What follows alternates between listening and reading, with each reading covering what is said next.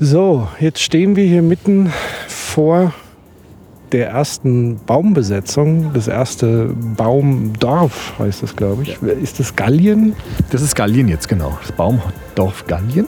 Und ich blicke sozusagen vor mir hoch und sehe drei, sind es drei Baumhäuser? Und diese Baumhäuser sind sehr, sehr hoch. auf den Wipfeln der Bäume draufgesetzt.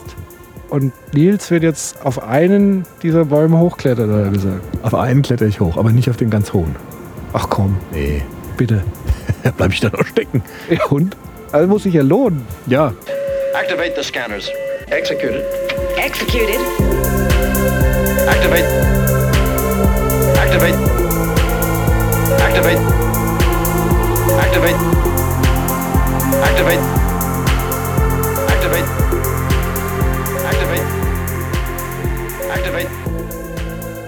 Herzlich willkommen zur ersten Ausgabe von Fox Activate. So schreist du so. Also ich bin so aufgeregt.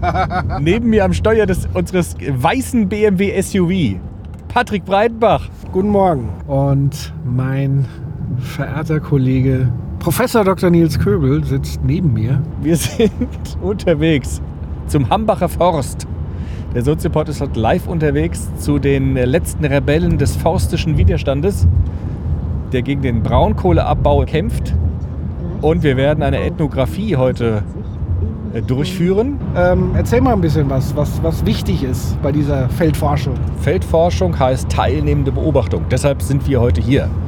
Also wir wollen hingehen, mitmachen, zugucken, Fragen stellen, beobachten und die Struktur einer sozialen Praxis rekonstruieren. Das heißt, im Dabeisein verstehen, was Menschen tun, wenn sie es tun. Das ist das Wesen der Ethnographie. Ich bin sehr gespannt, wie es ist. Vielleicht müssen wir kurz beschreiben, wie das Wetter im Moment ist, weil es ja nicht ganz unwichtig ist für unsere heutige Feldreportage, die wir im Hambacher Forst machen werden. Das Wetter ist beschissen. Es regnet, es ist grau, es ist kalt, es ist nass. Aber das gehört zur guten Feldforschung dazu, dass man sich dem Wetter aussetzt. Deshalb sind wir auch voll bepackt mit fünf Jacken und äh, drei Wärmflaschen. Und den Koffer voll mit Obst und Gemüse, weil wir bringen natürlich was mit an Gastgeschenken, wenn wir kommen. Und haben uns deshalb hier eingedeckt mit Kartoffeln und Gurken und Orangen. Und wollen eine Feldforschung durchführen, indem wir versuchen aufzuzeigen, warum Menschen protestieren warum Menschen bereit sind, widrige Wetterumstände in Kauf zu nehmen und unter freiem Himmel zu campen und dort äh, Bäume zu besetzen. Und wir wollen wissen, wie so ein politisches Engagement der extremen Art zustande kommt. Also welche Ereignisse oder Prozesse in der Biografie dazu führen, dass Menschen sich bereit erklären, heute, in unserer heutigen Zeit, eine solche Protestform zu wählen. Ich finde es ja schon sehr befremdlich jetzt, dass wir hier mit so einem dicken Mietwagen vor ein Naturschützer-Camp vorfahren werden. Also das ist mir tatsächlich ein bisschen unangenehm. Ja, mir nicht, weil die Sonne kommt raus und wir können hier die Sitzheizung anmachen. Das werde ich jetzt nicht gerade mal tun. Ich finde deine ignorante Art einfach sehr charmant am Morgen. Das wird mich sehr unterhalten, die Autofahrt. Ja, also Hambacher Forst, die Besetzung eines Waldstückes, um zu verhindern, dass der Kohleabbau dort den Wald platt macht. Und Soziopod Activate ist auf dem Weg dorthin. Wir melden uns wieder, wenn wir da sind, würde ich sagen, oder? Genau, das machen wir und ähm, bis gleich. Ich muss hier mal kurz bremsen. Alles klar. wenn es irgendwelche Unfälle gibt in der Zwischenzeit, melden wir uns. Bis dann. Activate. Activate. Activate. Activate.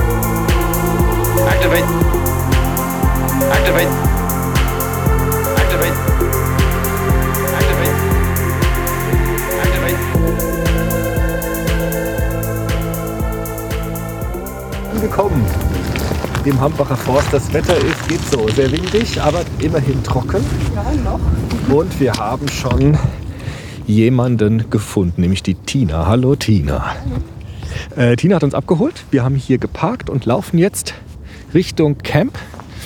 Und die Tina hat uns schon ein bisschen erzählt, dass sie eine der, man könnte sagen, Aktivistinnen ist, oder? Die hier dabei ist. Was würdest du sagen, wie würdest du dich beschreiben, so, wenn man dich fragen würde? Ich glaube, als Mensch, der ein bisschen besorgt ist darüber, wie die Welt gerade so funktioniert und ich interessiert daran bin, neu zu denken, ähm, wie das anders gestaltet werden kann und das gern mit anderen Menschen tue, die auch ja, Ideen haben, wie man Sachen ein bisschen anders gestalten kann. Okay. Ich, wir nehmen dich jetzt mal so ein bisschen als äh, Anchorwoman so für unseren Ding. Vielleicht kannst du uns und unseren Hörern noch mal erklären, wo wir jetzt genau hingehen und was das ist und was so die Ziele sind von denen, die wir jetzt gleich sehen werden. Also wir sind jetzt hier beim Flugplatz Morchenich und laufen auf den, oder das, was vom Hambacher Wald übrig ist. Ähm, das war mal ein ca. 12.000 Hektar großer Wald mit sehr viel Artenvielfalt, ist ein Mischwald. Ähm, sind auch viele Tierarten, die auf der roten Liste stehen. Qualifiziert als eigentlich auch für ähm, Naturschutzgebiet Vogel unter der Vogelschutzrichtlinie Natura 2000 und Flora- und Fauna-Richtlinie der EU. Ähm, die Verträge mit den, ja, dem Konzern, der die Kohle abbaut, wurden aber schon vor, bevor die Richtlinien in Kraft getreten sind, geschlossen und da ändert sich auch nichts dran. Links von uns, also gen Westen, sehen wir schon das Loch. Genau, und wir würden jetzt einfach geradeaus in den Wald laufen, ähm, zur Kante hin. Da können wir uns ein bisschen umschauen und wir können den Wald ein bisschen kennenlernen. Und dann können wir ein paar Baumhausstädte besuchen. Genau. So, wir betreten jetzt den Wald, äh, stehen an der Baumkante.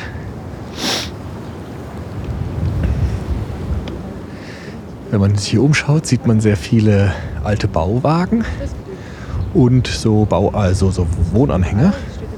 Und es gibt ein erstes Baumhaus, das ich sehe. Das ist eine Hütte, die in einen großen Raum, in einen großen Baum hineingebaut worden ist.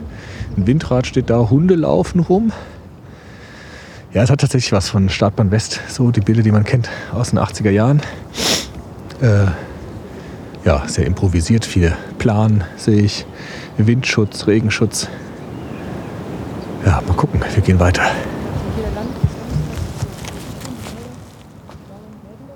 Da drüben ist die Stadt Mannheim und hier Morchenich.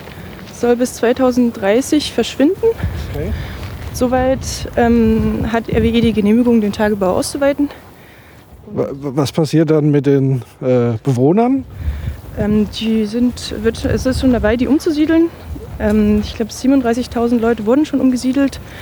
Nochmal 5.000 Leute, wir können hier eigentlich auch. Ja. Ähm, Nochmal 5.000 Leute werden noch umgesiedelt. Das heißt, ähm, genau, also die, die Dörfer und Städte sterben aus. So, wir gehen in den Wald. Die Äste knacken. Uh. Äste fliegen mir von Herrn Breitenbach ins Gesicht. Vielen Dank dafür. Aua. So, wir sind auf einem kleinen Waldpfad angelangt, den wir jetzt matschigerweise Richtung Kante laufen. Kante ist, wie Tine schon gesagt hat, der Platz, wo die Bauarbeiten beginnen die Abtragungsarbeiten der Kohlebagger. Und das wollen wir uns jetzt genauer anschauen. Sieht ein bisschen gruselig aus. So eine Mondlandschaft, die hinter dem Wald beginnt. Und da marschieren wir jetzt hin. Wo waren wir gerade? Achso, die Frage war, ob ihr noch die Hoffnung habt, mit den Verantwortlichen für dieses Desaster hier überhaupt noch irgendwie in ein vernünftiges Gespräch zu kommen oder ist das für euch sozusagen eigentlich schon beendet und es geht jetzt eigentlich nur noch so eine Art bis zum letzten, bis zur letzten Sekunde weiterkämpfen? Ähm, zu Gesprächen kommt es eher nicht, wenn RWE uns hier in Anführungszeichen besucht. Ja, Dann äh, ist eher Krawall angesagt oder beziehungsweise der eine will den anderen wegschieben, räumen. auch, genau. Also hier finden natürlich Aktionen statt, die RWE nicht so schön findet. Und dann kommt auch eine entsprechende Reaktion darauf, also wenn sie, wenn sie in die Aktion bemerkt wird. Und da ist, ja, mit Verständigung hat das dann nicht sehr viel zu tun. Ähm, also hier werden ähm, Sicherheitsdienste oder Firmen eingesetzt, die, und ja, denen wird, glaube ich, auch oft freie Hand gelassen. Und die können sich dann, da fährt zum Beispiel so ein Auto, Okay. ähm, genau. Ähm, es gab Vorfälle, in denen Leute zum Teil grundlos zusammengeschlagen werden. Zum Beispiel vor einiger Zeit gab es einen Waldspaziergang, das ist immer einmal im Monat. Und da war ein Besucher da und der ist halt da mitgelaufen und wurde dann, und ich weiß jetzt nicht, ob es die Polizei war oder die Sicherheitsfirmen, aber jedenfalls wurde der zusammengeschlagen, mit auf die Wache genommen. Genau, so grundlos. Hier sieht man so die Grabenschlucht, also so eine Kante im Wald und dahinter geht es sehr tief bergab. Ich gucke mir das gerade mal an, wie tief das ist. Ist sehr tief. Mit Sicherheit 50, 60 Meter geht es dann nach unten und da sieht man, wie die Bagger die Erde rausgraben. Und es ist tatsächlich so, dass, die, dass der ganze Wald aufgerissen ist. Und es ist tatsächlich so ein Hier und Dort. Also hier ist der Wald, fast unantastbar, sieht fast so aus. Und hier ist tatsächlich Industrielandschaft. Also es hat tatsächlich so eine Atmosphäre von noch und nicht mehr. Und äh, man sieht auch tatsächlich die Grenze, wo die Bauarbeiten im Moment stehen. Und man kann sich auch vorstellen, wie die Tine eben gesagt hast, dass das immer näher kommt. Also dass der Wald immer kleiner wird und die Baustelle immer größer. Und beeindruckend sind die Dimensionen. Das ist ein riesiges Loch, das ist ein riesiger Graben, äh, den die Baufahrzeuge hier reingefräst haben. Wie ist das denn, wenn so eine Maschine kommt? Ist das, ähm, ist das bebt da der Boden oder wie kann man sich das denn vorstellen? Ist das äh, dramatisch oder merkt man das gar nicht so richtig? Wie ist denn das so? Also Hintergründe vom Hintergrundgeräusche vom Tagebau hast du hier immer, je nachdem wie der Wind steht. Ähm, wenn die Mulcher kommen und einfach große Maschinen, das rattert, das dröhnt. Ähm, du hörst es schon von ziemlich weit ab, auch wenn, weiß ich nicht, drei Kilometer weiter die Motorsägen gehen, das hörst du. Genau. Also es ist schon, je nachdem, ob du sowas schon öfter gehört hast oder wie gefasst du bist, wie ruhig du bist, kann dich das schon ziemlich beunruhigen. Und du weißt halt auch einfach nicht, was passiert. Irgendwo sind Geräusche. Ähm, genau. Und du weißt auch nicht, was mit dir passiert in dem Sinne, weil du, ja, du bist hier an einem Ort und versuchst durch deine Präsenz darauf aufmerksam zu machen, dass hier eine krasse Umweltzerstörung stattfindet. Genau. Und du, du möchtest eigentlich die Umwelt vertreten. Ähm, und dann gehen Leute nicht so nett mit dir um. Da drüben sieht man aber diesen Riesenbagger, das ist das schon mal interessant. Ne? Das ist so ein typischer Braunkohleabbaubagger, oder? Dieses graue Monster da. Es gibt zwölf Bagger in der Grube hier. Das steht jetzt halt hier in der Nähe. Ja, ich habe die Maße nicht im Kopf, aber die sind ziemlich riesig. Und Das sehen aus wie Panzer irgendwie. Diese Brücken. Brücken, Mischung aus Brücken und Panzern. Und äh, sag mal ganz kurz, die wollen hier Bra Braunkohle, darum geht es hier. Ne? Und die äh, holen die aus der Erde raus und verarbeiten die dann direkt weiter wahrscheinlich. Da hinten sieht man die qualmenden Schornsteine, da wird es dann verarbeitet, nehme ich mal an, oder? ja, genau, es gibt hier eine Kohlebahn, damit wird die ähm, Kohle aus dem Tagebau rausgefördert. Dann ist da drüben ein Kohlelager und von da wird es dann an die Kraftwerke verteilt. Ähm, genau, wird verstromt die Kohle, heißt wird Elektrizität draus gemacht. Aber jetzt wäre so eine Rodungszeit auch dann, ne, im Grunde.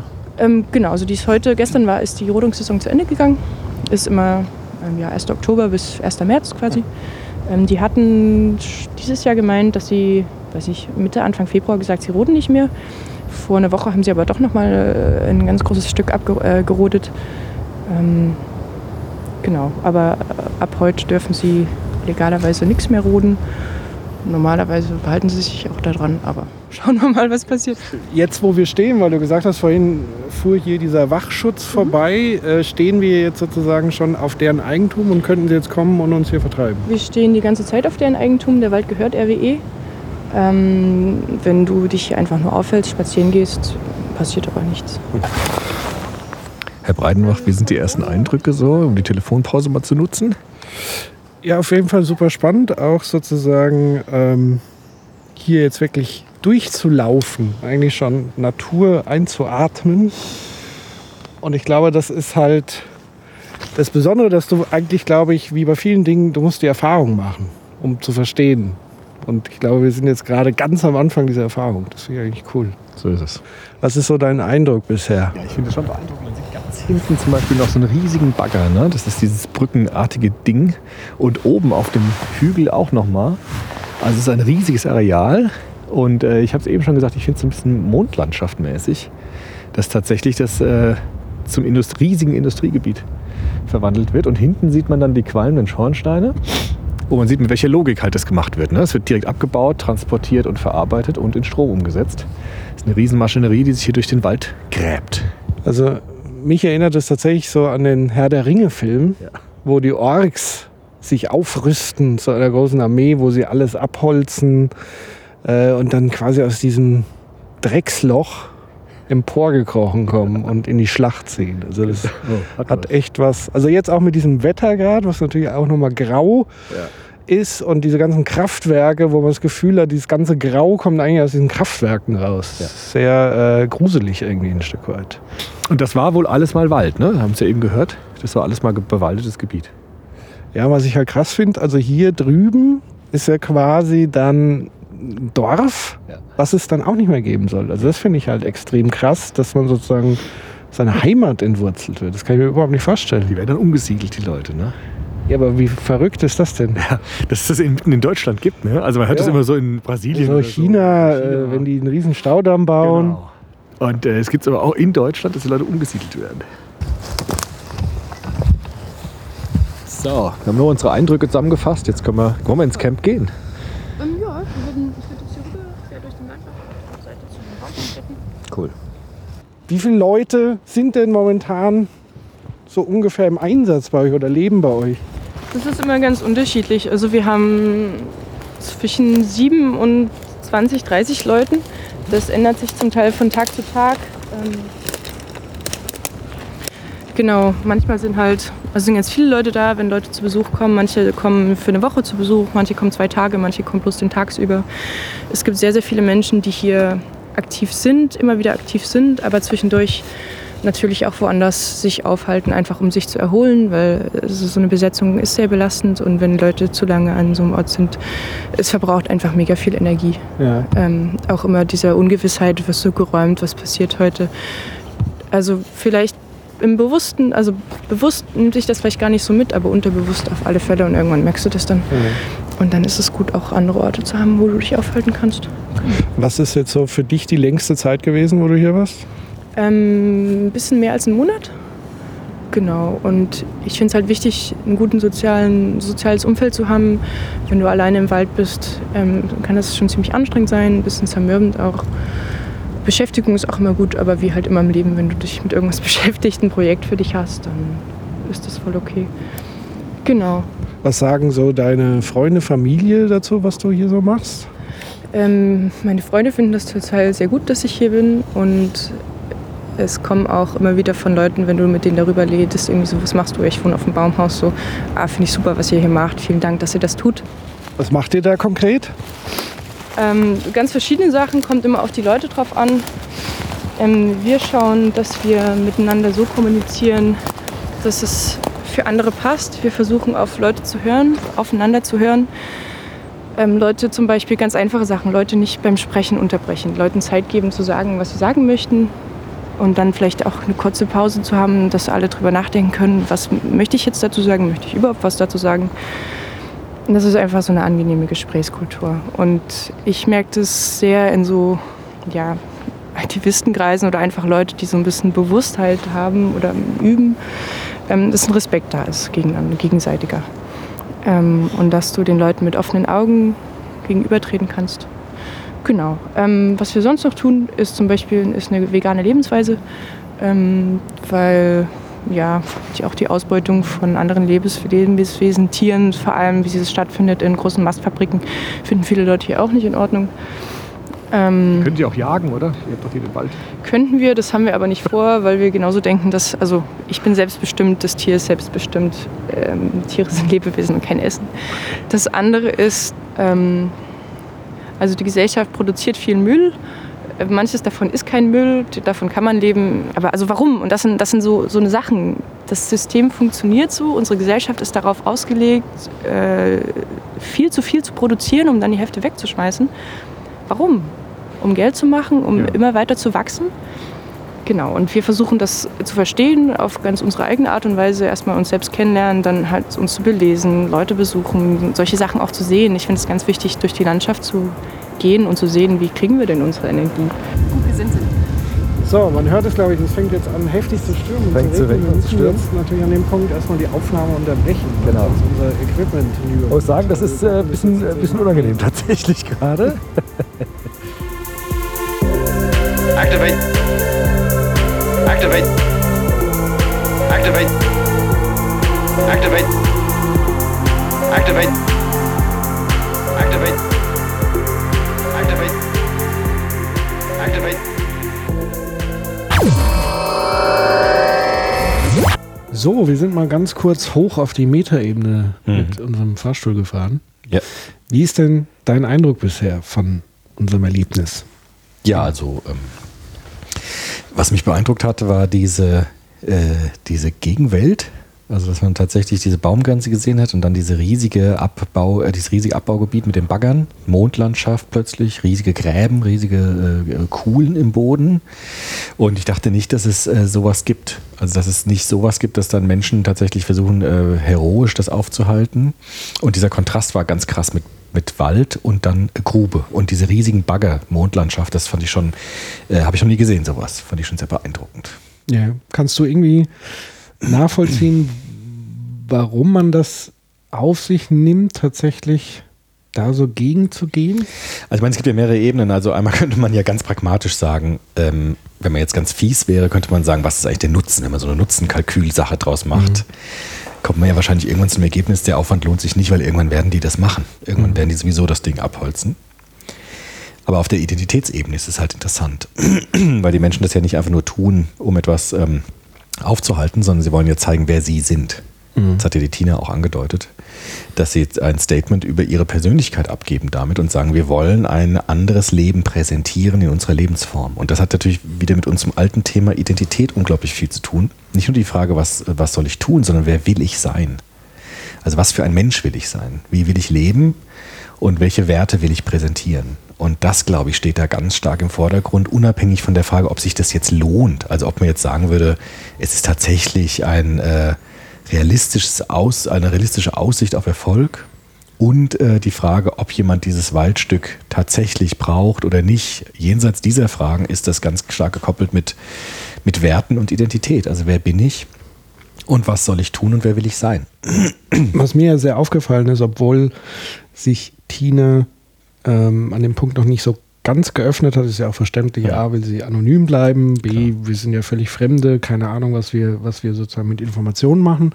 Ähm, trotzdem hat für mich so durchgeklungen auch ein Stück weit ihre Erziehung und Sozialisation, weil sie, glaube ich, an manchen Stellen immer wieder gesagt hat, naja, früher hat man ihr beigebracht, vernünftig mit der Welt umzugehen, miteinander umzugehen.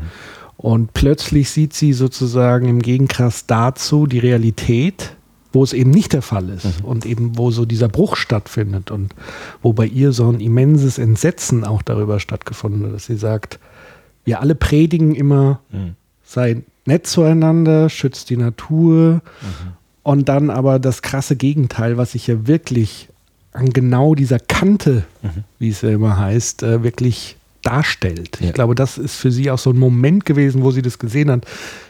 Das ging mir ja selber so. Das erste Mal, ich habe ja vorher viel gelesen, viele Fotos geguckt, Videos geguckt, aber der Moment, wo ich wirklich da stand, war nochmal eine ganz Ja. eindrückliche Erfahrung Ging letztendlich. mir auch so.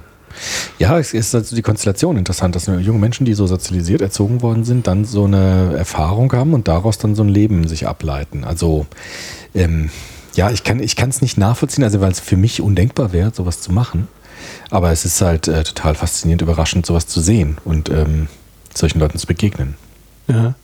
Also ich, ich kann es so ein Stück weit nachvollziehen. Also ich würde es jetzt auch nicht tun, aber ich, wenn ich mich zurückversetze in, de, in das Alter, könnt, also weil es ja junge Menschen tatsächlich äh, Ich würde sagen, sind, äh, Mitte 20 sind die meisten dort, ne? würde ich sagen. Anfang, ja. Mitte 20. Mhm.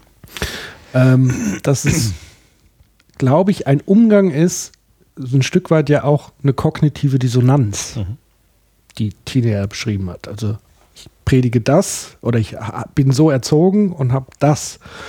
Und ihr Umgang damit, mit kognitiver Dissonanz umzugehen, also manche würden sozusagen in Eskapismus flüchten, Ja. würden das Thema ignorieren ähm, und sie geht aber in den Widerstand. Ja. Das ist sozusagen ihre Art, mit dem Thema umzugehen. Das Ja. finde ich eigentlich interessant. So wie wahrscheinlich alle versuchen, ähm, auf diesem Weg mit dieser Dissonanz umzugehen. Genau.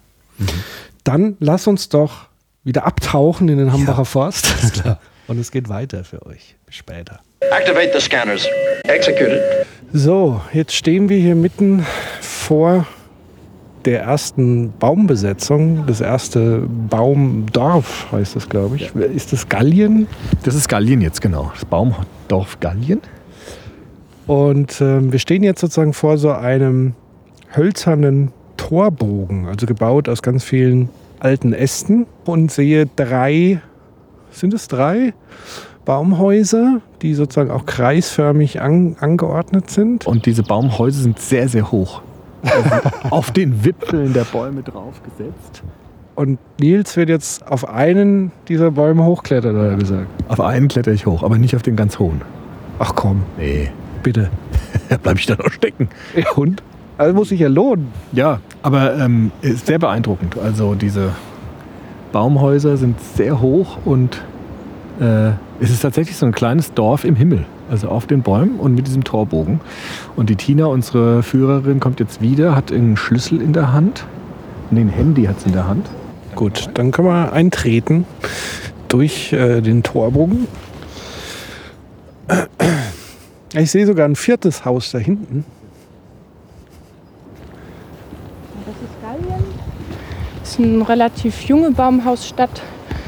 Ist entstanden, also die, richtig die Häuser sind entstanden, ähm, als letztes Jahr im März ganz viele Baumhäuser, die nicht besetzt waren, ähm, ja, abgeschnitten wurden. Und dann ist quasi Gallien hier entstanden. Seht ihr da oben die Plattform? Genau, da wird gerade neu gebaut. Ist auch ein sehr, sehr schöner Baum. Und genau, also Leute haben immer Lust zu bauen. Ist so ein bisschen strategisch halt überlegen, es müssen auch immer genug Leute da sein, um sie zu ersetzen. Genau, aber wer Lust hat zu bauen, der baut. Was ist das hier vor uns? Das sieht so aus wie so eine große Schaukel. Genau, das ist eine Schaukel. Da könnt ihr euch auch gerne draufsetzen und schaukeln. Der Nils möchte bestimmt. ähm, jo. Wie ist denn das, wenn, wenn ich sozusagen sage, ja, das ist extrem überzeugend, was ihr macht, ich möchte irgendwie mitmachen? Kann man hier einfach dann kommen oder gibt es irgendwelche Aufnahmeregeln, die ihr habt, Gespräche, keine Ahnung, wo man dann sagt, ich, weil es gehört ja auch ein gewisses Vertrauen wahrscheinlich dazu, dass eine Person hier ist. Genau, also es ist ganz unterschiedlich, wie du Sachen unterstützen kannst. Du kannst, es gibt den Blog äh, hambacherforst.blogspot.de, dann ähm, ist auch so eine kleine Übersicht, was du machen kannst. Zum Beispiel Sachen spenden, Baumaterial, Schrauben, Essen oder eine Patenschaft für ein Baumhaus übernehmen und dann ja, immer mal herkommen und Sachen herbringen, wenn es brenzlig wird oder so. Du kannst äh, über diesen Ort berichten, wie ihr das auch macht. ähm, genau, oder Menschen können herkommen und hier wohnen. Und jede Person ist frei, herzukommen, sich hier aufzuhalten, ähm, mit uns hier zu sein. Ein bisschen Voraussetzung ist natürlich, dass die Person politisch interessiert ist, auch an diesem Kampf politisch interessiert ist. Ähm, halt schaut, dass sie ja, gegen Braunkohle, gegen dreckige Verstromungsindustrien was machen möchte, Lust darauf hat ähm, und zur selben Zeit auch versucht, mit sich selbst und mit den Leuten, die hier sind, einen liebenswerten, respektvollen Umgang zu finden. Ich glaube, dass, also wenn eine Person mit den Ansprüchen herkommt, dann funktioniert das immer sehr gut. Und also wir brauchen halt Leute, die aktiv sind, auch hier. Äh, es ist natürlich vollkommen in Ordnung, wenn Leute eine Auszeit brauchen von Stadt und einfach ein paar Tage oder eine Woche im Wald rumhängen möchten und sich gut gehen lassen können. Ähm, dafür, deswegen ist dieser Ort auch sehr wertvoll, weil das auch möglich ist. Ähm, aber wir freuen uns natürlich über viele aktive Leute, die kommen und auch Lust haben, Sachen zu machen, Lust haben, Aktionen zu machen oder einfach die Sache am Laufen zu halten. Und das braucht es auch. Hattet ihr irgendwie schon mal Stress oder Probleme mit Leuten, die irgendwie hergekommen sind? Irgendwie? Immer wieder ähm, gibt es Meinungsverschiedenheiten. Wenn die Meinungsverschiedenheiten ausarten, dann ähm, setzen wir uns zusammen, sprechen miteinander, was jede Person über den Vorfall denkt, über die Personen, die damit involviert sind.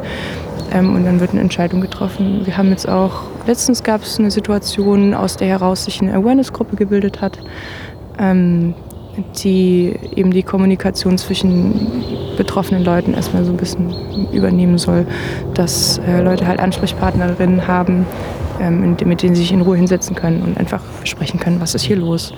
Genau. Und eventuell, wenn es für alle nicht passt, dann wird die Person gefragt oder die Person nennen, dass sie diesen Ort bitte verlassen. Genau, weil es ist ein politischer Ort und es braucht Leute, die den mental und auch physisch unterstützen. Ähm, genau.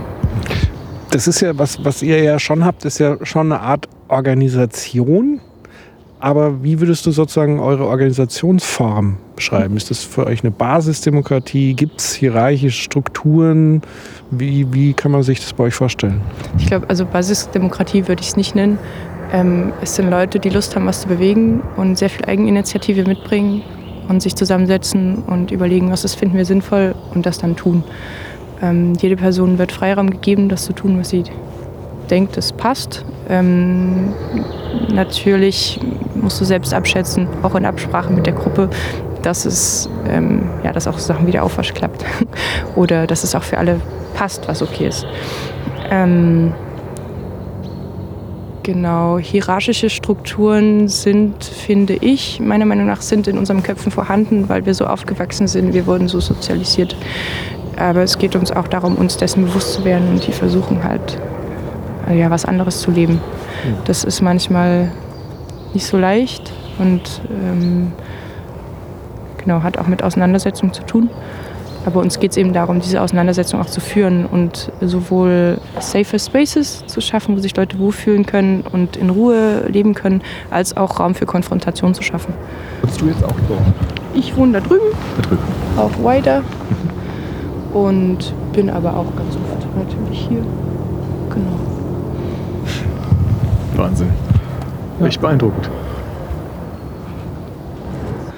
Und das ist auch die Sache. Ähm, es geht uns hier auch darum, also nicht autoritär zu leben, nicht hierarchisch. Das ist natürlich nie 100 Prozent da. Ähm, aber auch so die Sache, wenn du dir Hierarchien bewusst wirst und das weißt, so das ist eine Struktur, die finde ich nicht okay. Und das entweder ins Absurde ziehst oder drüber lachst, ähm, genau damit kannst du ganz viel Spaß anfangen. Ähm, und das auch einfach nicht anerkennst. Wenn du Macht nicht anerkennst, dann ist es auch keine Macht mehr. Und dann, genau, kannst du, glaube ich, in manchen Hinsichten entspannter leben. Oder einfach auch generell Dinge nicht als normal zu akzeptieren, die irgendwie als normal gelten, wenn du denn denkst, dass es besser gehen könnte. Hast du irgendwie so, ich sag mal, dieses klassische äh, Rebellentum in dir? Hast du es, wann würdest du sozusagen verorten, wann das so das erste Mal aufgetreten ist, wo du so einen Moment hattest, so mit dieser ganzen Ordnung und wie die Welt funktioniert, komme ich überhaupt nicht klar und dagegen muss ich so ein bisschen gegen den Strich bürsten? Ähm, ich weiß gar nicht, ob es da so einen direkten Punkt gibt, wo ich das irgendwie rausgefunden habe, aber irgendwie, wenn du halt, ähm, wenn du irgendwie die Nachrichten hörst oder auch Zeitung liest und dann wird davon Sachen erzählt, die du erstmal gar nicht fassen kannst. Weil wenn von, weiß ich nicht, einer zerbombten Stadt und 10 Millionen Toten gesprochen wird, das sind Worte, aber was heißt das eigentlich? Ähm, Genau, und achso, die Sache, die mich vielleicht bewegt hat, auch so ein bisschen was anderes zu machen, ist, ja, also erstmal ganz viel mit Natur aufzuwachsen, ähm, dann irgendwann mit so ähm, ja, Schülergruppen, NGOs zu arbeiten, ähm, vor allem um Klimapolitik, äh, auch Stadtpolitik, Klimapolitik. Ähm, und dann war ich in Frankreich auf der Klimakonferenz 2015. Das, also die Klimakonferenz findet jedes Jahr statt. Aber 2015 war eine größere, weil äh, zu dem Zeitpunkt die neue Police, ist glaube ich das falsche Wort, Policy, für ab 2020 entschieden wurde und der Vertrag zwischen den Nationen quasi neu ausgehandelt wurde und welchen wollen wir denn eine bestimmte Gradzahl an Erderwärmung einhalten oder was wollen wir? Genau, und da habe ich ganz viele Leute getroffen, die ich super nett fand, ähm, und ich sehr begeistert war von der Kreativität, die sie einbringen ähm, und wie sie die Kreativität nutzen, um zu sagen, hm, das finden wir aber nicht so toll und vielleicht denkt ihr doch mal so drüber nach. Ähm, und das hat mich, glaube ich, richtig inspiriert. Was sagst du zu so Menschen, also ich würde mich tatsächlich so ein bisschen als Beispiel nehmen, die dem allen schon irgendwie bewusst sind, die das schon wissen, irgendwas läuft hier falsch, aber irgendwann sagen, das ist mir zu anstrengend. Ich gehe jetzt zurück in die wunderbare Bequemlichkeit. Ich kann das 100% nachvollziehen, weil ich glaube, zum einen ähm, wird es uns beigebracht, nicht viel nachzudenken oder zu glauben, dass wir nichts an unserer Situation ändern können. Ähm, und zum Teil auch die Sachen vor uns versteckt werden, ganz bewusst, äh, dass wir eben nicht auf die Idee kommen könnten oder läuft vielleicht was falsch. Ähm, zum anderen denke ich auch, dass Leute so, also dass die, ja, unsere Gesellschaft irgendwie so funktioniert, dass wir in unserem Alltag drinstecken und wir denken, der Alltag ist was ganz, ganz Wichtiges. Und dass, wie du sagst, ich habe irgendeine Beschäftigung, die ich ausübe, ob ich dafür Geld bekomme oder nicht. Vielleicht macht es mir Spaß oder nicht. Ich habe irgendwann vielleicht Familie, ich muss mein Leben organisieren. Und dafür bleibt gar keine Zeit, um viel über so Sachen nachzudenken. Oder vielleicht beängstigt mich das, beunruhigt mich das, über so Sachen nachzudenken. Und ich fühle mich vielleicht sehr allein dabei, wenn ich über sowas nachdenke oder weiß überhaupt nicht, wie ich damit umgehen soll, weil es mich so mega überfordert. Ähm und ich glaube, dafür braucht es einfach, oder sind Gruppen sehr wertvoll, in denen sich Leute austauschen können. Ähm und dann vielleicht ja, erstmal vom, hm, ich, ich, sehe was, das finde ich so toll. Und dann da zu dem Punkt zu kommen, ja, vielleicht mache ich einfach was dagegen. Ähm, und ich glaube, das ist so eine ganz, also das ist so die Lethargie der Leute, die ich auch natürlich in mir selbst habe, wenn ich früh irgendwie im Bett liege und überhaupt keine Lust habe aufzustehen. Klar, und ich glaube, wir sind, also die Leute sind sehr gefangen in dem, was sie jeden Tag machen und finden es sehr schwierig aufzuhören damit, was sie jeden Tag machen, weil es zum einen hat es Routine, zum einen bietet es Sicherheit und es ist auch angenehm, äh, so zu leben, wie du vielleicht lebst, wie meine Eltern leben, wie ich auch leben kann, manchmal sicher auch tue. Ähm, und es ist anstrengend hinzuschauen und es belastet hinzuschauen. Und ich glaube, Leute brauchen Unterstützung, wenn sie hinschauen zum Hinschauen gebracht werden und auch hinschauen sollen und kontinuierlich hinschauen sollen. Ich habe mich entschieden, äh, Gehst du hoch? nee, ich gehe nicht hoch. Gar nicht? Nee, ich schaffe das nicht. Ich krieg das jetzt nicht hin. Du musst dich ja an dem Seil hochziehen, das schaffe ich nicht. Körperlich schaffe ich das nicht. Da brauchst du Übung für. Ich habe das eben gesehen, er hat es mir vorgemacht, das krieg ich nicht hin. Du musst dich da an dem, an dem Fuß und an dem Ding hochziehen, das schaffe ich nicht. Das erkenne ich Schade, ich jetzt. Da müsste ich erstmal in kleinerer Höhe üben für. Ah, da ist der Kollege. Und? Ja, ein paar, ein paar Kommentare würde ich schon geben. bitte. ähm, aber, und? Erstmal, bevor ihr aufnimmt oder, oder unsere Schleife. Und? Gehst du hoch? Ich gehe nicht hoch. Nee, aber äh, einfach deshalb, weil ich es glaube ich nicht schaffe. Ich glaube, ich kriege das Körper nicht hin, da müsste ich erstmal üben. Weil dieses Okay. Hochziehen, was ihr macht, das kriege ich glaube ich jetzt so aus dem Stegreif nicht hin. Hochprusigen. Ich habe noch nie geklettert und so. Also ich glaube, das gibt auch keine Ahnung, wie das geht. Das ist mir zu riskant. Ja, es hat keinen Abenteuerspielplatz. Genau. Das habe ich jetzt auch ehrfürchtig angesehen. Und, äh, also jetzt irgendwie so eine Leiter jetzt gäbe, würde ich es gleich versuchen. Aber jetzt, also hochziehen, das schaffe ich glaube ich nicht. Ich würde in der Hälfte stecken bleiben, dann müsste mich irgendwie da runter. das lassen wir lieber sein. Ja, die Baumhäuser sind halt schon auf Höhen zwischen 8 und 24 Meter und das Ja. ist schon ein ganz schönes Stück. Du gehst ja sehr oft, wenn du richtig gut bist, gehst du mehrmals am Tag die Strecke hoch und runter und das hält dich ja permanent in einer gewissen Fitness. Ja, Und dadurch, dass du halt die ganze Zeit auch draußen bist, passt das halt auch. das passt. Aber ist schon sau anstrengend. Ja, ja. Dann auch irgendwie schon Unfälle oder sowas gehabt? Ja, das, das Ding ist halt. Das ist jetzt gerade der Widerstand hier. Wir feiern ja jetzt ähm, im April fünf Jahre. So, das heißt fünf Jahre Waldbesetzung. Und vor fünf Jahren, als geräumt wurde, wurde gesagt, ja, der Wald ist endlich geräumt. So, jetzt kommen sie nicht wieder und dann wurde wieder besetzt. Und seitdem ist halt auch viel passiert. Also ist noch niemand richtig runtergekracht. Ähm, und wenn halt Fehler passieren, dann ist es meistens eher Leichtsinn. Oder halt einfach, dass die Leute vergessen, in einem kurzen Augenblick ihres Daseins da oben mal zu vergessen, dass ihr Leben an einem Ja. fingerkleinen Seil hängt. Und dem Vertrauen, das ist schon. Aber Aber ich meine, was mir auch schon auffällt, es gibt viel Umweltschutz, das so auf dem, auf dem Schreibtisch passiert. Also, dass Leute irgendwelche Petitionen unterschreiben, spenden. Aber ihr seid so unglaublich körperlich dabei. Also, Umweltschutz ist für euch äh, Einsatz mit allen Mitteln eigentlich. Ne? Mit Geist, Verstand, Sprache, Körper. ich, äh, bei mir ist es halt so, ich mache das jetzt seit knapp vier Jahren. So setze ich mich halt für den Erhalt des Hambacher Forstes ein. Und ähm, ich habe halt einen Weg gesucht, der halt davon weggeht von einfach nur. Hallo, ich bin jetzt hier und ich finde das blöd. So, ich wollte halt aktiv irgendwie was dagegen machen. Und seitdem wir halt hier sind in diesem Wald, ist halt so, ist es halt eine Symbolkraft, diese Baumbesetzungen, aber auch halt ein Symbol nach außen zu sagen, wenn du, wenn du im Endeffekt dort, wo du den Konflikt am stärksten spürst, also ist ja hier in dem Sinne, ne, die Kontrahenten sind halt sehr stark, dort ist der Widerstand am heftigsten im Endeffekt. Und dort will ich halt auch hin und das will ich auch mit ähm, gestalten, sei es jetzt, dass ich in einem Baum lebe oder dass ich mich an Maschinen festgekettet habe, weil es mir halt nicht gereicht hat, nur Filme zu zeigen, weil das Bewusstsein ist ja da. Wir wissen ja, dass diese, sagen wir mal, dass dem Planeten nicht gut geht. So. Also das, das wird schon seit sehr langer Zeit gesagt. Jetzt dadurch, dass es immer mehr grünere Parteien gibt oder so, wird das vielleicht mehr public. Ähm, aber verändert hat sich seitdem nichts. So. Auch nicht beim Umweltschutz. Wir roden ja immer noch einen einzigartigen Wald, so seit 35 Jahren jetzt. Und ähm, anders ist es halt auch, dass du du willst dich ja dem entgegenstellen. Das heißt, du musst dir erstmal einen Plan machen, was du halt machst. Ist halt in dem Sinne, dass wir in Bäumen leben. Ist jetzt nicht so spektakulär für mich jetzt. Für mich schon. So, ja. ähm, jetzt nicht mehr, aber ich muss jeden Morgen, wenn ich halt aufwache, merke ich halt, ich bin in einem Territorium. Also ich bewege mich in einer Ebene, wo ich eigentlich nicht hingehöre. So, ich habe Haselmäuse, also Lebewesen, die halt mit im Baum leben, mit mir und irgendwie mich nicht, also die lassen mich voll in Ruhe. Und, und andersrum halt, dass ich auch rausgehe und dann aktiv mich den Rodungsarbeiten entgegenstelle, indem ich halt mich zum Beispiel festkette, Blockaden mitmache, aber auch andererseits, dass ich dann dafür gerade stehe, weil ich halt Prozesse habe. Also.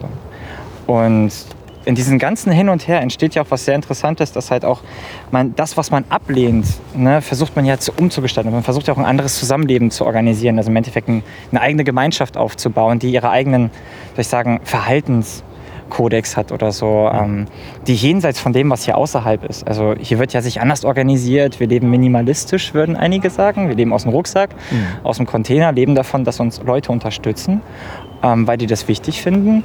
Ähm, zum anderen, diese, dass, wir den, dass wir eine Form ausprobieren des Zusammenlebens, die so fern ist zu der heutigen. Sie ist halt kleiner, sie ist halt, wir haben halt ein globales Bewusstsein, aber agieren regional und das mit sämtlichsten Kulturkreisen, aber auch mit Menschen aus allen Teilen der Welt. Das heißt, wir haben auch Sprachbarrieren und das funktioniert. So, und wenn das im Kleinen funktioniert, in so einem Konfliktfeld sogar, ne, warum klappt das denn nicht im Großen und Ganzen? Weil vielleicht die Sache ist, dass jeder von uns sich hier als Teil dieser Gemeinschaft sieht und nicht jetzt seine Stimme jemand anderes gibt und sagt, ey, blockier mal, so dann fühle ich mich besser. ähm, sondern weil jeder Teil davon ist. Und egal, was du halt machst, du wirst auf einer Horizontalen gesehen. Also ob du jetzt einfach nur uns als Unterstützer oder so uns duschen lässt, ähm, Flyer drucken, einem Stammtisch halt die ganzen Parolen der RWE entgegenwirkst, so, weil es ist halt auch eine Kultur hier. Ähm, Oder halt wie ich halt, der dann im Baum lebt. So, und das ist eine interessante Mischung. Also dieses sich gegen was zu stellen, aber auch aufzuzeigen, für was man eigentlich ist. Weil das gegen etwas zu sein ist sehr einfach. Und es ist sehr schnell, es ist schneller definiert, als das, wofür man eigentlich ist. Also das frage ich mich auch sehr oft, wenn ich Menschen immer entgegentrete. Ja, du bist dagegen, aber warum konsumierst du jetzt das? Oder warum isst du das? Warum kaufst du Ikea? So, weil du weißt, dass dort ganze Wälder mit abgeholzt werden und auch Naturschutzwälder. Und warum musst du halt permanent dein Handy und dein Auto wechseln?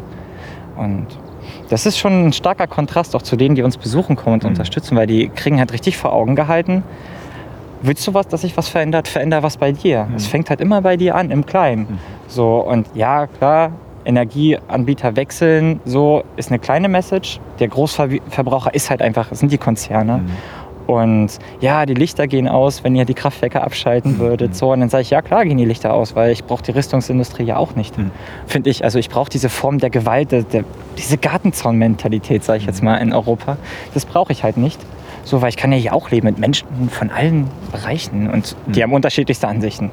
So, man sagt halt, das ist ja ein Organismus, der Hambacher Forst, aber wir sind ja alle so individuell und ganz schön auch wir, wir, wir krachen ja auch zusammen selber, weil wo Interessen aufeinander krachen, krachen auch Konflikte. Und man muss halt einfach einen Weg finden, wie man das klärt. Und das geht ja nicht, indem du dich aus dem Weg gehst.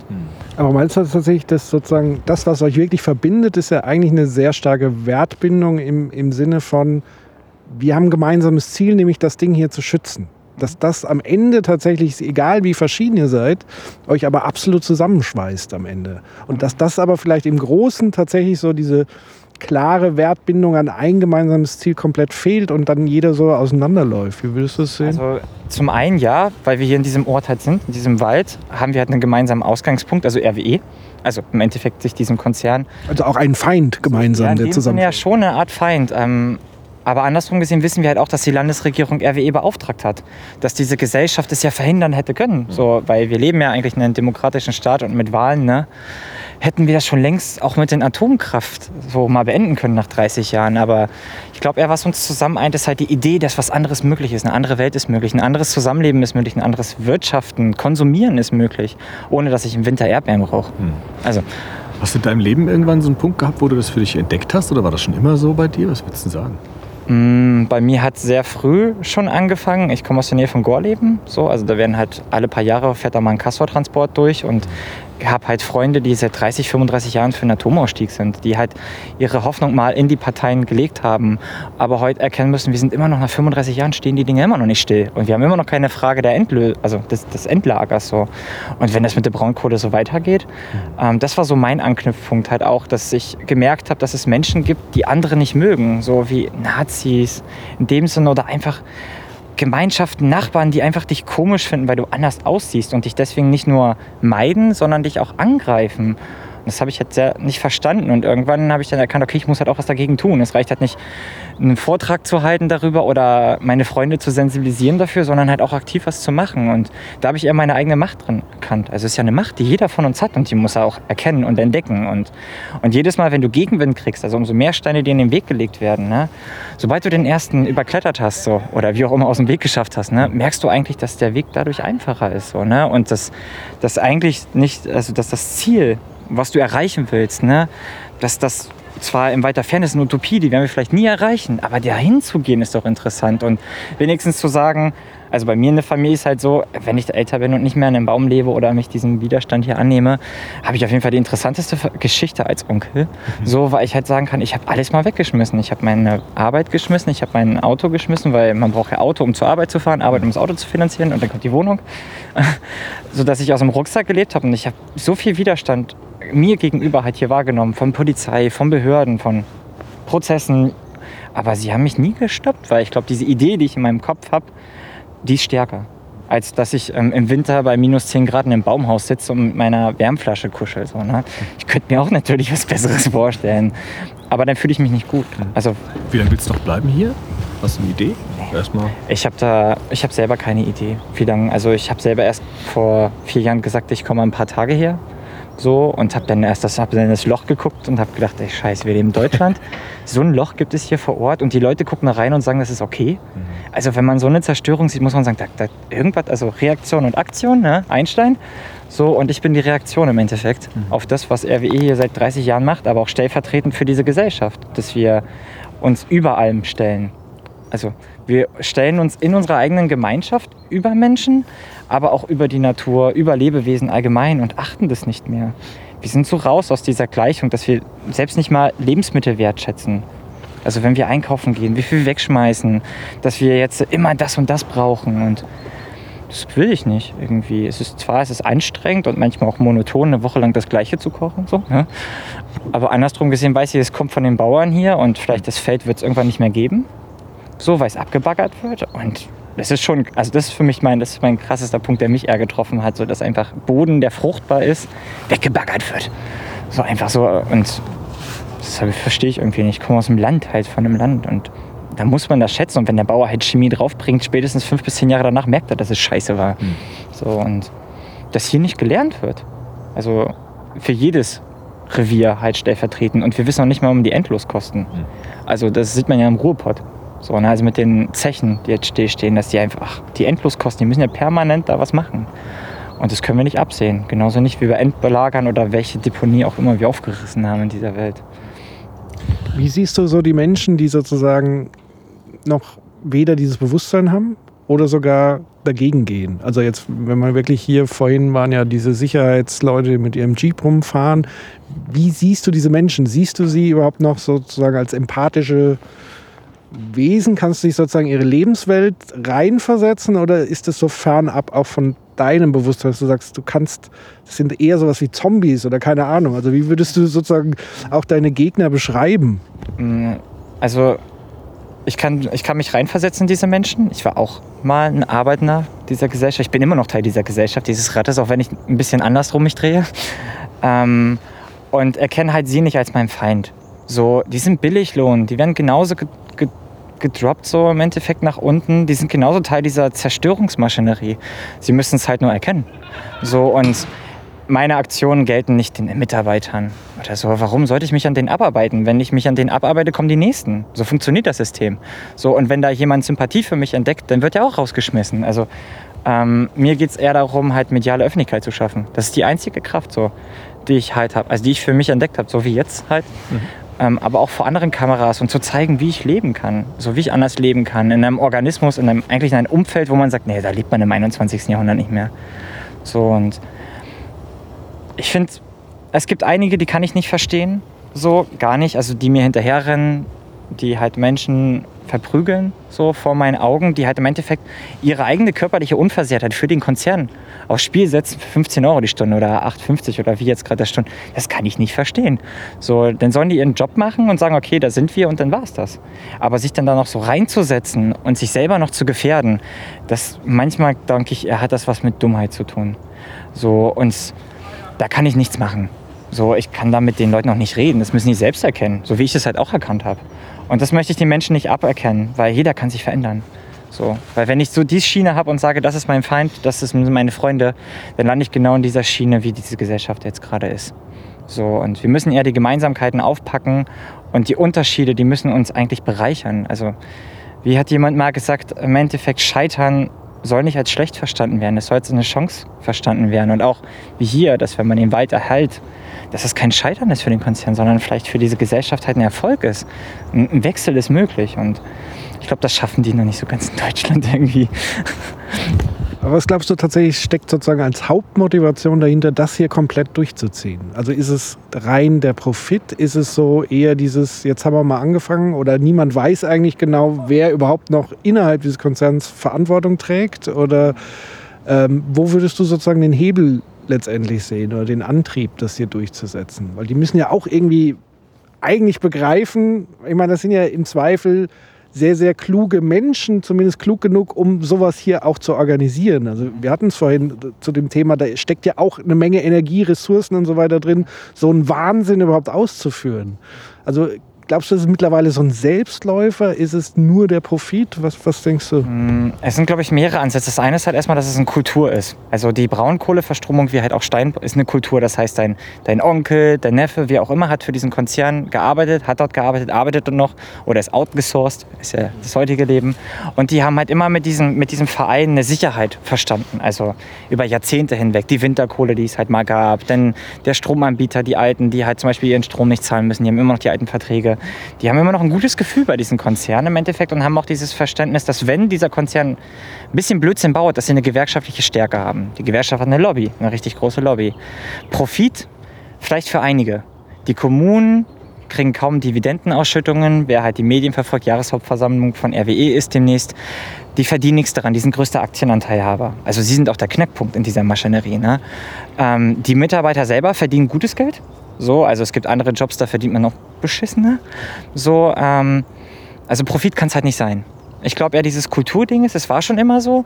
Und halt auch, weil mit Ängste geschürt wird. Weil es sind ja nur ein paar, die vielleicht profitieren davon, sagen wir mal. Ähm, aber die Großteil dieser Mitarbeiter, da wird halt eher die Angst geschürt, ey, wenn das nicht mehr ist, dann ähm, verliert ihr, dann habt ihr nichts mehr. Ihr habt keine Perspektive, weil euer ganzes Leben hat darauf basiert. So, und ich glaube eher, dass das der Knackpunkt ist, dieses, dass Menschen davon nicht loslassen wollen, dass sie nicht erkennen, dass, dass, die, dass die Wende da ist. Also sie haben einfach, RWE hat sie verpennt und sie werden sitzen auf den Ast, den sie selber absägen, so mit ihren Mitarbeitern und die rennen mit rein.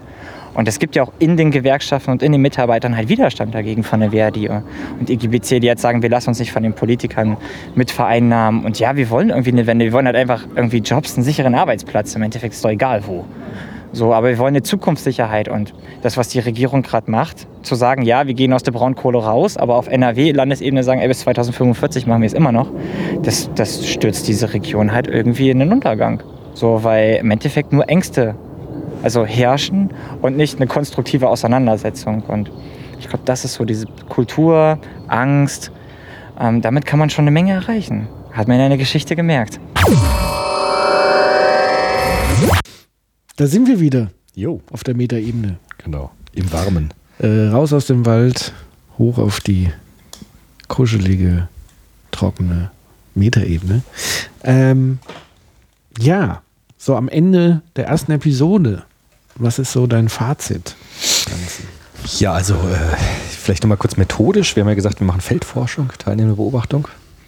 Das ist schon eine interessante Methode, weil man tatsächlich ähm, einen ganz anderen Blick hat, als wenn man jetzt einfach nur irgendwie äh, Fotomaterial von denen bekommen würde oder, oder äh, Fragebögen verteilen würde. Aber da hättest du schon auf dem Baum klettern. Ja, aber das, äh, das war dich, das, diese körperliche Komponente war ja so groß, das war ja eine richtig fachmännische Klettergeschichte. Du musst ja, Ja. an einem, muss man vielleicht nochmal erklären, ob es richtig rübergekommen ist. Die haben ein Seil, Ja. du musst dich an diesem Seil hochziehen. Und zwar zwischen 10 und 20 Meter. Ja. Und äh, Das ist doch ganz einfach. ja, also so ein dünnes Kletterseil. Und das muss man, das muss man extrem viel üben. Ja. Das ist eine richtig äh, krasse sportliche Leistung. Und ich dachte, dass es da irgendwie eine Leiter gibt oder so, wenigstens. Aber es gibt ja tatsächlich nur dieses Seil und du musst dich daran hochziehen. Das fand ich schon extrem beeindruckend, dass es ganz viel mit Körperlichkeit zu tun hat, mit Sport, mit, äh, also richtig mit allem dabei zu sein und äh, auch wirklich viel Mut. Also sozusagen, ich hänge, wie er eben gesagt hat, auch das Leben hängt am seidenen Faden, wenn man da sich abseilt oder hochklettert. Und ähm, das fand ich auch extrem ähm, beeindruckend. Und das ist halt teilnehmende Beobachtung zu sagen, auch in welcher Resonanz steht es zu meinem Körper zum Beispiel. Ja? Also was mache ich da, was mache ich da nicht, was mache ich mit, was mache ich nicht mit. Und das ist dieser Vorteil dieser teilnehmenden Beobachtung. Das haben wir jetzt, glaube ich, nochmal richtig gut gemerkt. Genau, also als ich dort war, habe ich ja so gleich gesagt oder gedacht, boah, das ist ja ein Abenteuerspielplatz für Erwachsene. Und dann kam gleich sein, seine Bemerkung, dann, das ist halt alles andere als ein Ja. Abenteuerspielplatz. Also da ähm, so viel Romantik da rumschwebt mit den Baumhäusern. Wir haben ja auch erlebt, die Konfrontation mit den Wachleuten. Das haben wir ja vielleicht dann in, in der zweiten Episode, hört man das. Ähm, da geht es ja wirklich zur Sache dann Ja. auch. Also auch wenn die Aktionen machen, wenn die anrücken mit Großpolizei, Hubschrauber etc. und wollen dann die Baumhäuser absägen. Also da geht es dann wirklich rund. Also es ist alles andere als jetzt irgendwie so ein happy ähm, Ferienlager Ja. letztendlich. Absolut. Und ähm, es war ja auch interessant, dass sie gesagt haben, sie wollen eigentlich auch nicht so diese typischen Partytouristen dann im Genau. Sommer haben, weil Ja. das auch sehr, sehr gefährlich werden kann. Ja, das kann ich auch verstehen, weil dann ähm, äh, machen die einen schlechten Eindruck und dann können die anderen sagen, naja, die müssen ja weg, weil man sieht ja, die lassen dann irgendwelche Bierflaschen rumfliegen oder sind dann betrunken und machen da Feuer und so. Da ist natürlich eine große Gefahr, dass die Professionalität gewahrt werden muss und die Seriosität dieses, dieses Widerstands und nicht in so eine Partygeschichte ausarten darf. Ja, einfach um dieses, um das aufrechtzuerhalten. Auch, auch legitim aufrechtzuerhalten. Ja, um dem anderen auch der Gegenseite wenig, so wenig möglich Mö- äh, Möglichkeiten zu geben, zu sagen, naja, wir müssen es jetzt räumen, weil das nicht mehr äh, Widerstand ist, sondern einfach nur noch Party und äh, Gelage und so weiter. Was wir, glaube ich, dann in den kommenden Episoden beleuchten müssten, wenn wir nochmal hingehen, tiefer reingehen, ist wirklich, was mich interessieren würde. Wir haben ja nur so an der Oberfläche gekratzt. Aber mal so wirklich so ein Tagesablauf. Also was machen die morgens? Was, wie machen die Essen? Wo gehen sie aufs Klo? Selbst das habe ich noch nicht erfahren gehabt. Irgendwie Wald, so. schätze ich. Ja, wahrscheinlich. Ähm, wa- was machen sie abends äh, Ja. zusammen und so weiter? Ja. das Tagwerk, also die laufen ja viel rum, bauen viel und machen viel. Das ist halt natürlich dann nochmal besonders interessant, um da wirklich nochmal tiefer einzutauchen. Ja. Und vielleicht kriegen wir die Gelegenheit, genau das zu tun. Vielleicht im Sommer dann auch, wenn es ein bisschen wärmer ist. Eben. Und ich hoffe, ihr hattet auch ein paar Erkenntnisse, so wie wir. Und jetzt gehen wir nochmal ganz kurz runter in den Wald und wir sagen Tschüss. Tschüss. Ja. Ja, gehst du jetzt wieder hoch? Ähm, nö, ich gehe jetzt zum Baum und dann werde ich hochklettern, glaube ich. Ich. Ich wohne auf eins der niedrigsten Bäume. Okay. Mehr als einen Tag her. Das merken wir auch gerade. Ja, es ist halt auch schwer, das Themenfeld zu fassen in einem Tag. Alles, was dahinter passiert, ist die ganzen Randereignisse, die manchmal so nichtig erscheinen, aber doch im Großen und Ganzen sehr interessant sind. In der nächsten Episode von Activate geht unsere Feldforschung weiter. Und das werdet ihr hören. Da hat man auch eine ganze Menge spannende Mitbewohner. Ja. Ja, das war das erste Mal in meinem Leben, dass ich zusammen mit Ratten gewohnt habe. Die kommen dann von unten dann durch die Erde. Aber wenn hier mal 200 bis 300 Polizeibeamte stehen und die Helikopter über dich kreisen, da kriegt jeder eine so ein bisschen, da fällt einen schon der Arsch auf Grundeis. Und dann in dem Augenblick, wo ich dann zum Beispiel ein Metallrohr, also einen Lock-on, um die Maschine setze und den Schloss schließe, setze ich das Wichtigste, was, glaube ich, der Mensch hat außer Gefecht, den Fluchtinstinkt. Durch alles ab. Ich kriege die Schikanen mit, ich kriege die, wie sie mich anpöbeln, sagen wir mal, wie sie mich in irgendeiner Form versuchen zu diffamieren oder das, was ich mache, für Scheiße darzustellen. Ruppen an mich rum, bis hin zu, dass die dich halt bespucken. Wollen wir hingehen? Da können wir gehen wir hin, frag Ich was wir habe machen. Zeug in meinem Rucksack, was ich da nicht mit hinnehme. Okay, wir gehen aber hin, wir sind keine Aktivisten. Auf geht's. Fahren die jetzt wegen uns weg? Nee, oder? Echt jetzt? Immer Ah, nee. wenn, Kameras oder irgendwas Ja? dabei sind, machen sie nichts. Stopp! So, wie ich laufe nochmal hinterher, weil die Jungs und Mädels in gelben Warnwesten steigen jetzt in ihre Autos und fahren weg. Weil wir da hingegangen sind anscheinend, ergreifen sie die Flucht Okay. Wir haben gerade eine Antwort von mir bekommen. Ja. Wenden Sie sich bitte an der Presseabteilung von RWE. Ja, okay. Alles klar. Dann bitteschön. Weil die wollen ja, die sind ja keine. sind hier. Bitteschön. Alles klar. Da ist angenommen, wir würden noch mal kommen und übernachten wollen, werden wir hier so einquartiert. Zum Beispiel, oder ihr überwindet euch doch auf ein Baumhaus zu kommen, dann lässt sich Oh Gott. organisieren. ist gar nicht so schlimm. Es gibt Ja, ich auch, wir können auch einen Aufzug bauen, dann setzt so. ihr euch bloß den Gurt und dann werdet ihr hochgezogen. Activate. Activate. Activate. Activate. Activate.